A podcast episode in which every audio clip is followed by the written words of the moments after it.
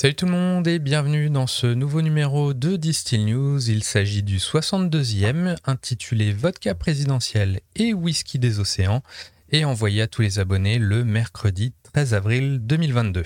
Comme toujours, petit rappel, si vous n'êtes pas encore abonné, euh, bah écoutez, ça se passe sur distillnews.com et c'est totalement gratuit. Vous pourrez recevoir ainsi tout le détail euh, des infos que je vais vous présenter là et notamment toutes les sources, les visuels, les vidéos. Bref, sans plus m'attarder, voici déjà le menu de ce numéro. Donc je vais vous parler notamment d'une distillerie qui réouvre en Ukraine, d'un rye whisky vieilli en mer, d'une vodka présidentielle. Et non, elle n'a rien à voir avec l'actualité française. Euh, également des arrangés euh, bah, très très euh, très très présents actuellement. Un ready to shake, et ouais pas mais un ready to shake, une vodka dans le métaverse, un incubateur de distillerie et marque innovante un quiz de rattrapage, de nouveaux logos et euh, j'en passe bien entendu. Et on démarre tout de suite avec un whisky Globetrotter à la une, hein, puisque une petite curiosité euh, qui, que j'ai trouvée chez Jefferson's, donc euh, la marque de Bourbon, qui a en effet lancé là un, Jefferson's Ocean Aged at Sea Rye Whisky, donc un whisky de seigle dont une partie du vieillissement s'est faite tout simplement en mer. Et apparemment, d'après Rob Report, carrément, euh, le whisky, enfin les fûts auraient traversé donc 5 continents et visité 30 ports. Donc, euh, autant dire un sacré voyage. Pour les plus curieux d'ailleurs, la marque propose euh, sur son site des rapides carnets de bord des voyages réalisés par sa collection bah, Ocean Sea, pardon, euh, puisqu'il y a déjà eu 25 voyages, si je ne me trompe pas, dont euh, et le 26e, donc c'est ce fameux Rye Whisky, et euh, elle ne se prive d'ailleurs pas d'une belle dramatisation hein, dans certains visuels d'illustration. Et à noter également, bah, une petite vidéo explicative de 2 minutes de la genèse du projet est également disponible sur leur chaîne YouTube. On passe aux tendances maintenant euh, avec euh, bah, Diageo qui après euh, un rapport sur les tendances No and Low 2022 a publié un second petit rapport, cette fois-ci sur le whisky. Au menu de celui-ci, des éco-whisky, plus de demandes pour les highballs, des aromatisations toujours plus plébiscitées, une place croissante des micro-distilleries anglaises, ouais, il n'y a pas que l'Écosse, du whisky espagnol et, davantage. Bref, euh, je vous mets évidemment le lien en description, donc vous pouvez récupérer tous les PDF si vous le souhaitez. Ensuite, on a la marque de tonic euh, et autres mixeurs euh, Fentimans qui s'est intéressé, qui a mené une enquête pour, ou une étude, je dirais-je, afin de déterminer quelles sont les marques d'alcool les plus populaires sur Internet. Donc pour y parvenir, elle s'est concentrée sur 121 marques et c'est basé sur les requêtes Google, les mentions sur les réseaux sociaux ou le nombre d'abonnés qu'elles attirent. Et euh, niveau résultat, eh bien écoutez, c'est euh, NC qui est apparemment loin devant euh, dans ses résultats, devant AU Vodka ou O Vodka, je vous avoue que je ne connais pas du tout pour le coup. Elle est britannique et d'autres marques beaucoup plus mainstream, dirais-je, telles que Captain Morgan, Smirnoff, Ciroc, Tanqueray, Bacardi, ou encore, ou encore Grey Goose ou Absolute. Ensuite, on a l'IWSR qui a publié euh, un focus sur la sous-tendance des vodka spritz, hein, dont le nom euh, donc spritz euh, est visiblement particulièrement attractif. Hein. J'entends par là que c'est probablement encore plus bankable que de simplement faire des hard sellers.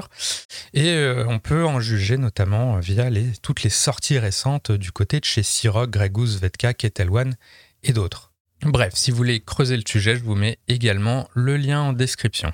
Petit retour maintenant sur le baromètre SoWine que je présentais la semaine dernière. Euh, pour ceux qui l'auraient raté, sachez que bah, a publié un nouvel épisode de son podcast euh, bah, dédié à la partie spiritueux justement.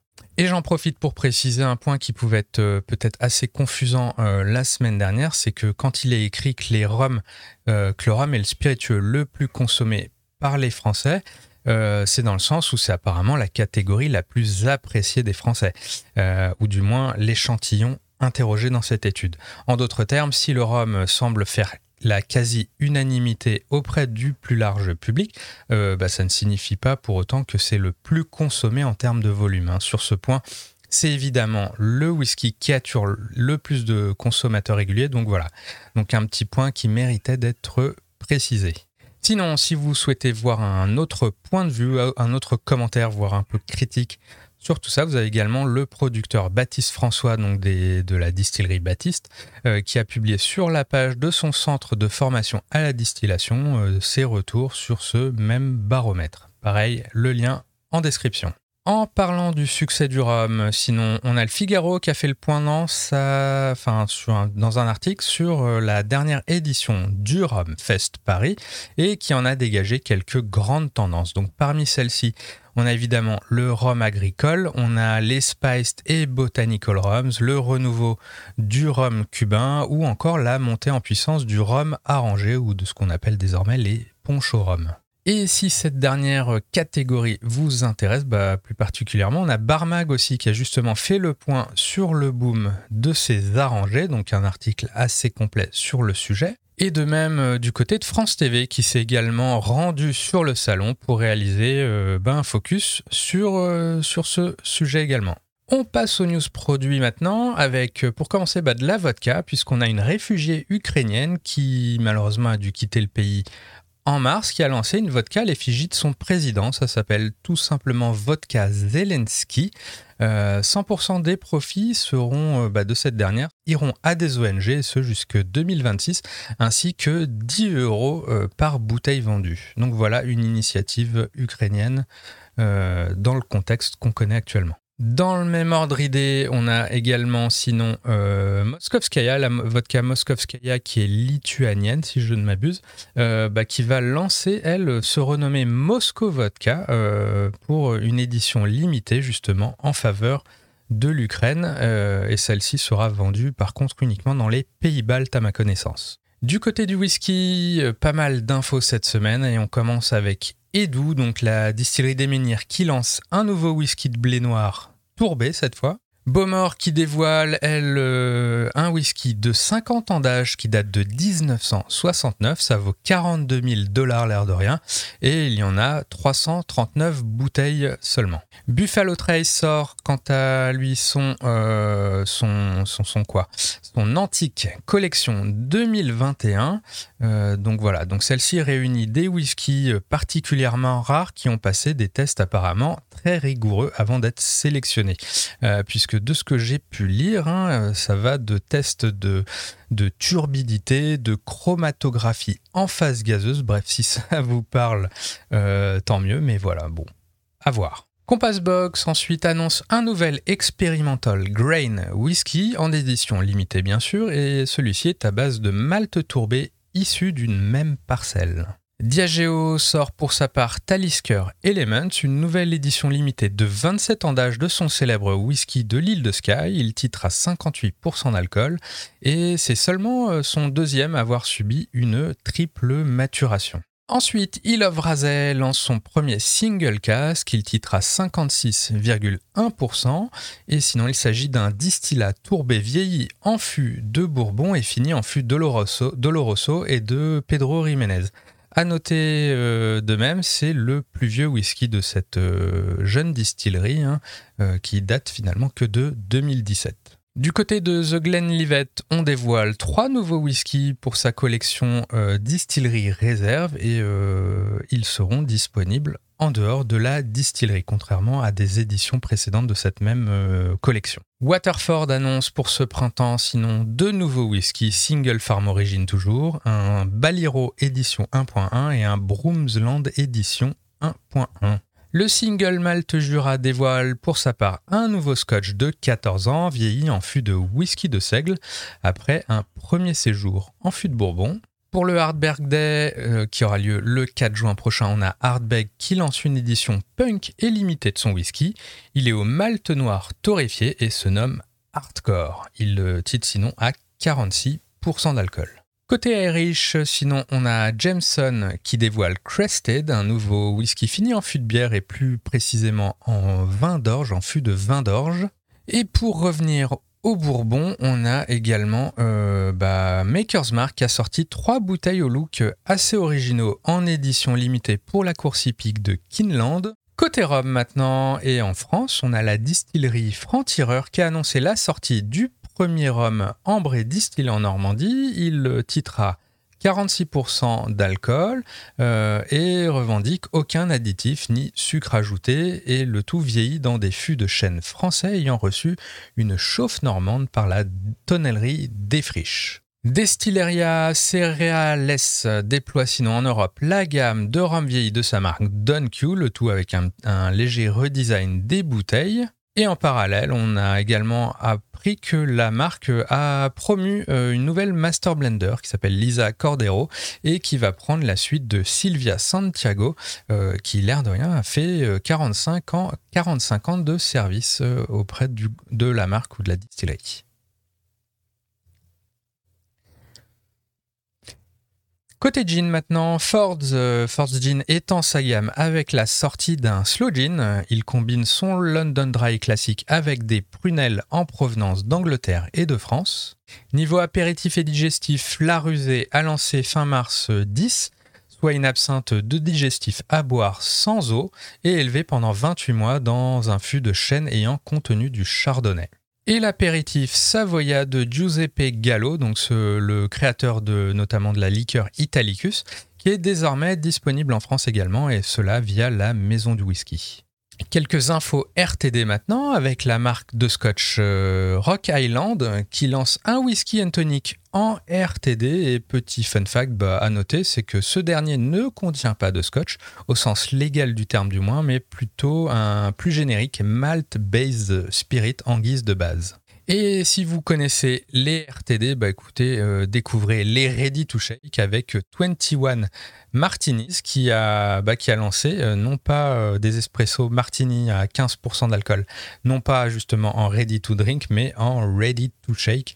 Et bon, l'huile de coude n'est pas fournie malheureusement. Niveau sans alcool, euh, toujours en RTD, on a Cinzano qui lance un spritz sans alcool, justement, prêt à boire en canette. Ce dernier revendique par ailleurs euh, moins de 20 calories pour 100 ml et se veut sans conservateur ni colorant artificiel. Et enfin, côté CBD, on a Chilled qui a annoncé la sortie d'un nouveau parfum euh, à la rose et au poivre de Sichuan. Donc voilà, c'en est fini pour cette grosse rubrique produit. On passe aux news e-commerce maintenant. La maison du whisky a en effet lancé sur son site un incubateur, ça s'appelle The Avant-Gardiste, et son ambition c'est de permettre à de jeunes marques de se faire connaître via une plateforme 100% digitale dédiée aux micro-distilleries et aux créateurs de spiritueux d'avant-garde. Donc ça se passe sur le site de la maison du whisky. Euh, voilà, et puis quelques marques, euh, pas forcément euh, qu'on a l'habitude de voir partout. Du côté des news business maintenant, on a le filtre vodka qui a annoncé confier sa distribution France à Maison Villevert. Ensuite, Rémi Martin et Cointreau qui figurent pour la deuxième année consécutive parmi les marques en plus forte croissance aux États-Unis d'après le magazine américain Impact Magazine. Proper Number 12, le whisky de Conor McGregor, l'Irish whisky de Conor McGregor, a de fortes ambitions et il ambitionne notamment et surtout d'être le second Irish whisky le plus populaire des États-Unis d'ici 5 ans. Constellation Brands, ensuite, donc tout ce qui est Corona, Svedka, la tequila Casanoble, le whisky High West, euh, a visiblement atteint les 8,8 milliards de dollars de ventes sur son année fiscale, soit une hausse de plus de 2% par rapport à l'année précédente. Et le groupe annonce par ailleurs investir encore davantage dans les RTD en rachetant la marque Austin Cocktail. Et côté sport, on a le Junipero, Junipero Gin qui dévoile un partenariat avec l'équipe de baseball des San Francisco Giants. Comme annoncé au sommaire, sinon, eh ben, écoutez, vous avez la distillerie Xdar qui réouvre en Ukraine et à l'instar de Nemirov, évidemment, elle avait elle aussi euh, suspendu ses opérations suite à l'invasion russe. Donc, euh, a priori, news plutôt positive si ça réouvre. Côté réglementaire maintenant, on a les critères définissant l'Irish Pot Whisky qui devrait Whisky qui devrait probablement changer afin d'inclure euh, bah, davantage de céréales et être plus en phase avec l'histoire de la catégorie. Pour référence, actuellement, en fait, euh, pour être un Irish pot still whisky, eh bien, il faut un minimum de 30% d'orge maltais, 30% d'orge non maltais et seulement jusque 5% d'autres céréales telles que l'avoine, le seigle ou le blé. Donc là, les, discussions a priori sur tout ça, bah, ça va être notamment d'augmenter cette part euh, d'autres céréales, peut-être pour faire un 30-30-30 ou quelque chose comme ça. Suivre. Côté branding, on a A de Fusini Cognac qui a présenté le nouveau logo de sa marque bio, euh, de vodka bio, pardon, Summum. Et même chose de même démarche du côté de la Normandie avec la maison Coquerel. Donc évidemment, si vous suivez tout ça en audio, euh, bah, tout ce qui est visuel est présent dans la version écrite de la newsletter. Je vous mets le lien en description, bien entendu. On passe au métaverse maintenant avec euh, Absolute Vodka qui, à l'occasion de Coachella, donc le célèbre euh, festival de musique, dont elle est partenaire depuis 10 ans, et eh bah écoutez, la marque Absolute va se lancer dans le métaverse avec un certain Absolute Land. Donc ça se passe sur son site. Euh, on ne peut pas encore voir tout à fait puisque au moment où j'enregistre, c'est pas encore lancé. Mais si vous écoutez ça après le 15 avril, normalement, vous pourrez accéder au métaverse d'Absolute. Côté bar maintenant, on a Mathias Giroud de l'Alchimiste qui était dans l'émission Smart Food sur la chaîne Bismart pour parler mixologie. Donc lien en description si vous voulez voir la vidéo en intégralité. On a Daniel Nevsky, donc l'indie bartender euh, assez actif sur Instagram, qui devient maintenant global brand bartender du gin Martin Millers. Et enfin, l'équipe fondatrice du Dead Rabbit, qui malheureusement se sépare, enfin se sépare, mais euh, continue évidemment à... Enfin, le Dead Rabbit va toujours exister, euh, mais qui se sépare pour ouvrir de nouveaux bars, et notamment il y aura un nouveau bar à la Nouvelle-Orléans, euh, à Austin au Texas également, tout ça d'ici 2023, et d'autre part, euh, donc un des fondateurs qui lui part euh, en Caroline du Sud afin de monter encore un autre bar à Charleston plus exactement. Pour le reste maintenant, si vous voulez revivre ou découvrir de manière ludique le reveal des boissons d'avril de la semaine dernière, euh, bah écoutez, on en a fait une vidéo pour The Bottlefield Show. Euh, donc voilà, parfait pour une petite session de rattrapage si vous n'avez pas vu tout ça. Euh, voilà, en mode quiz. Et, pour ceux qui l'auraient pas vu, donc c'est clairement bien moins évident qu'il n'y paraît. Je vous invite évidemment à retrouver tout ça sur la chaîne YouTube du Bottlefield Show. Ensuite, de quoi faire cette semaine pour les amateurs de magazines, puisqu'on a le numéro de mars de Beverage Dynamics qui est disponible euh, et consultable gratuitement sur son site. Même chose pour le numéro de printemps de Bartender Magazine ou celui euh, ou pour le magazine américain Stateways qui d'ailleurs euh, je vous invite à le checker puisqu'il y, y, a carrément un supplément dédié aux spiritueux français euh, dans ce numéro. Et comme pour tout le reste, hein, évidemment, le lien en description. Sur ce, je m'arrête là pour cette semaine. J'espère que ce numéro vous a plu. Euh, n'hésitez surtout pas à voter dans la version écrite, hein, euh, de me dire un peu comment, qu'est-ce que vous en avez pensé. J'ai également mis en place des petits formulaires où vous pouvez donner votre opinion sur tout ça. N'hésitez surtout pas à y jeter un œil, à y répondre. Ça prend 30 secondes. Et de même, hein, si vous en voulez encore davantage, je vous rappelle que j'ai lancé une version quotidienne de Distill News où je vous compile un peu toute ma veille euh, chaque jour, du lundi au vendredi, euh, pour un petit brief matinal sur toutes ces actualités. Et euh, à titre indicatif, par exemple, rien que sur la semaine passée, il y avait 40 news, quasiment 40 news de plus que tout ce que j'ai pu traiter cette semaine dans la version hebdomadaire. Donc avis aux amateurs. Bref, merci encore de m'avoir écouté jusqu'au bout. Euh, portez-vous bien et à très vite à mercredi prochain pour le 63e numéro. Ciao